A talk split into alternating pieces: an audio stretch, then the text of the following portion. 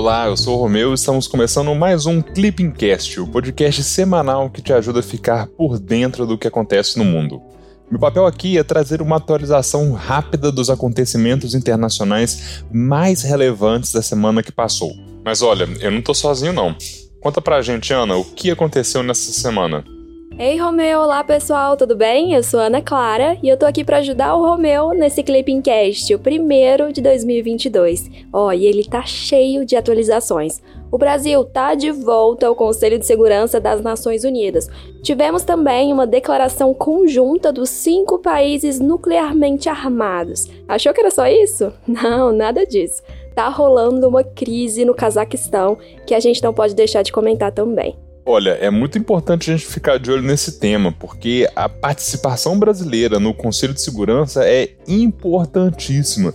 E vale a gente lembrar que o Conselho é nada mais, nada menos do que o órgão de manutenção da paz mais importante do sistema internacional. Mas vamos ao que interessa mesmo agora: o resumão dos dias 3 a 7 de janeiro.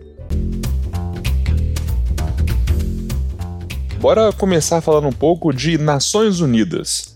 No sábado, dia 1, o Brasil iniciou um novo mandato como membro não permanente do Conselho de Segurança da ONU. Olha, esse é o 11 mandato brasileiro no Conselho que vai ter vigência entre 2022 e 2023. É bom a gente ressaltar que, além do Brasil, apenas o Japão tem 11 mandatos no órgão máximo das Nações Unidas. De acordo com o Itamaraty, o Brasil vai ter como prioridades a prevenção e a solução pacífica de conflitos, a eficiência das missões de paz e também das respostas humanitárias às crises internacionais, a consolidação da paz mediante ações voltadas para o desenvolvimento, o respeito aos direitos humanos e também a maior participação das mulheres nas ações de promoção de paz e segurança internacional, conforme a Resolução 1325 do Conselho de Segurança das Nações Unidas, que foi aprovada lá em 2000.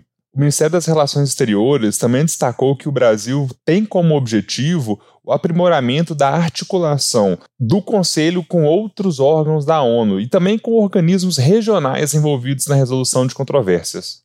Romeu, vira e mexe, a gente fala do Conselho de Segurança da ONU no clipe, então o povo deve estar tá cansado de saber quais são os cinco membros permanentes. Por isso, hoje, bora falar das prioridades do Brasil no novo mandato. O que, você acha? Então, você que está escutando, pode diminuir a velocidade do podcast e anotar tudo aí. Vou falar sete prioridades agora. A primeira, prevenir e pacificar. A segunda, manutenção eficiente da paz. A terceira, resposta humanitária e promoção dos direitos humanos. Quarta, avanço da agenda de mulheres, paz e segurança. Quinta prioridade, coordenação com a Comissão de Consolidação da Paz. Sexta, articulação com organizações regionais. E por último, maior representatividade e eficiência do CSNU. Anotou tudo? Sobre esse último ponto, é, é bom a gente deixar as coisas bem claras o Brasil defende a reforma do Conselho de Segurança. Hoje, essa questão é debatida no âmbito das negociações intergovernamentais, que ocorrem no contexto da Assembleia Geral.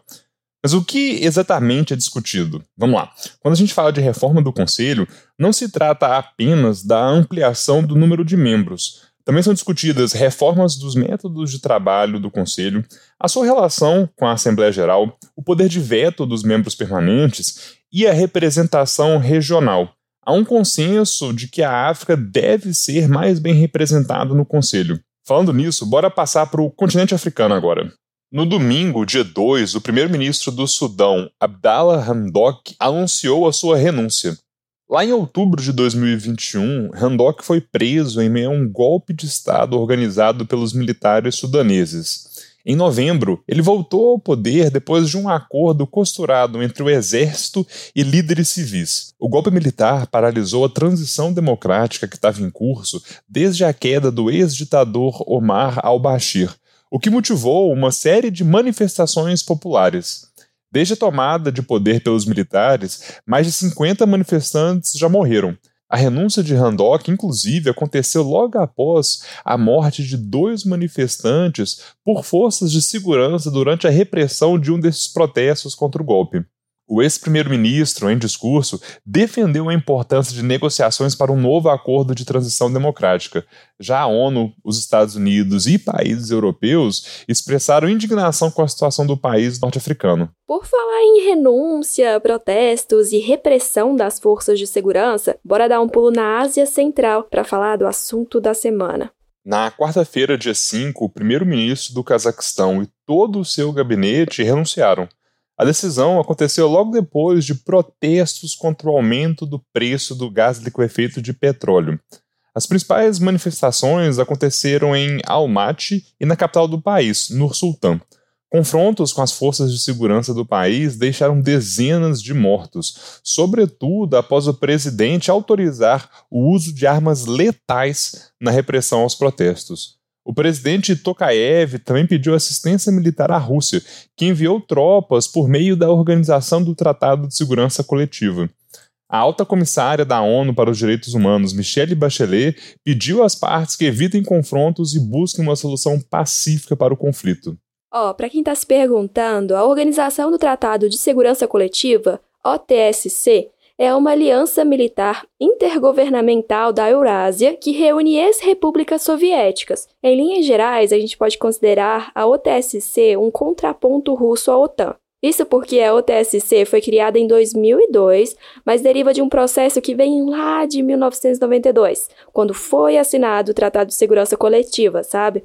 Hoje a Armênia, Belarus, Rússia, Cazaquistão, Quirguistão, Tajiquistão são membros da OTSC. Bora falar agora de um tema que estava um pouco sumido aqui do Clippingcast, a Coreia do Norte. No sábado, dia 1, o líder norte-coreano Kim Jong-un afirmou que as prioridades do país em 2022 serão a economia e a segurança alimentar. O país, que tradicionalmente é um dos mais fechados do mundo, restringiu ainda mais os contatos com o resto do planeta, como uma forma de tentar conter o avanço da pandemia de Covid-19 no país. O problema é que isso acabou intensificando ainda mais a escassez de alimentos e causou graves impactos econômicos. De acordo com a agência estatal KNCA, em discurso, Kim Jong-un reconheceu a situação grave do país ao definir os planos para 2022, que também incluem o combate à pandemia, a provisão de roupas e também de moradia. O líder norte-coreano ainda ressaltou que Pyongyang pretende fortalecer suas capacidades militares em virtude do ambiente instável na península da Coreia. Olha, sobre esse último ponto, eu acho que vale a gente destacar um acontecimento importante do último mês, que foi a assinatura de um acordo de princípios para declarar formalmente fim à Guerra da Coreia, que foi assinado por Estados Unidos, China, Coreia do Sul e Coreia do Norte. Para quem não sabe, né, a Guerra da Coreia, de fato, ela transcorreu ali entre 1950 e 1953, e os embates foram encerrados por meio de um armistício, só que nunca houve um tratado de paz para concluir formalmente essa guerra. Falando em guerra, os cinco membros permanentes do Conselho de Segurança da ONU estão determinados a evitar um conflito nuclear. Olha, pelo menos no papel, parece que é isso mesmo.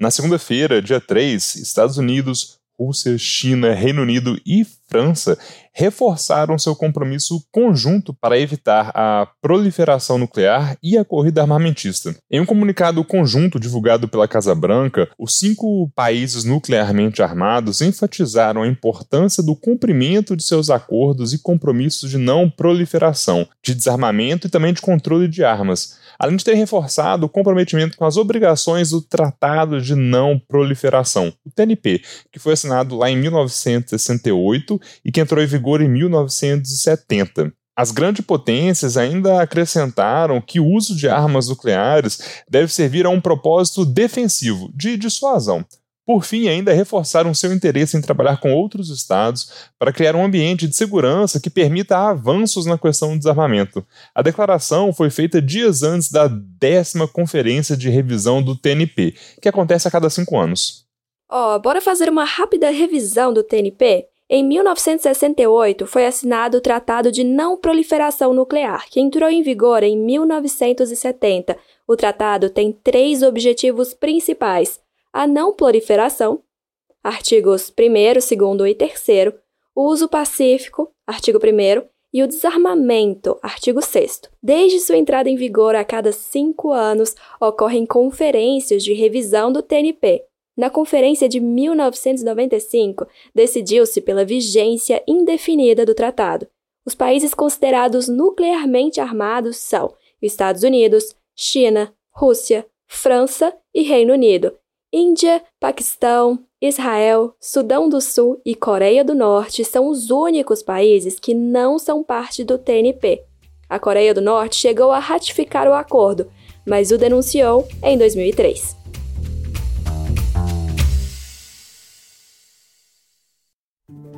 É isso, pessoal. Chegamos ao fim de mais um Clipping Cast com o resumão da semana dos dias 3 a 7 de janeiro de 2022 o primeiro desse novo ano que está começando. Agora me diz, você já segue o Clipping Cast no seu tocador de podcasts? Se não, aproveita e faz isso agora. Clica lá no botão seguir. Assim você não vai perder nenhum episódio. Falando em episódio, o que, que você achou desse daqui? Manda mensagem lá pelo nosso Instagram, o arroba A gente quer melhorar e a opinião de vocês é fundamental. Até semana que vem. Tchau, tchau.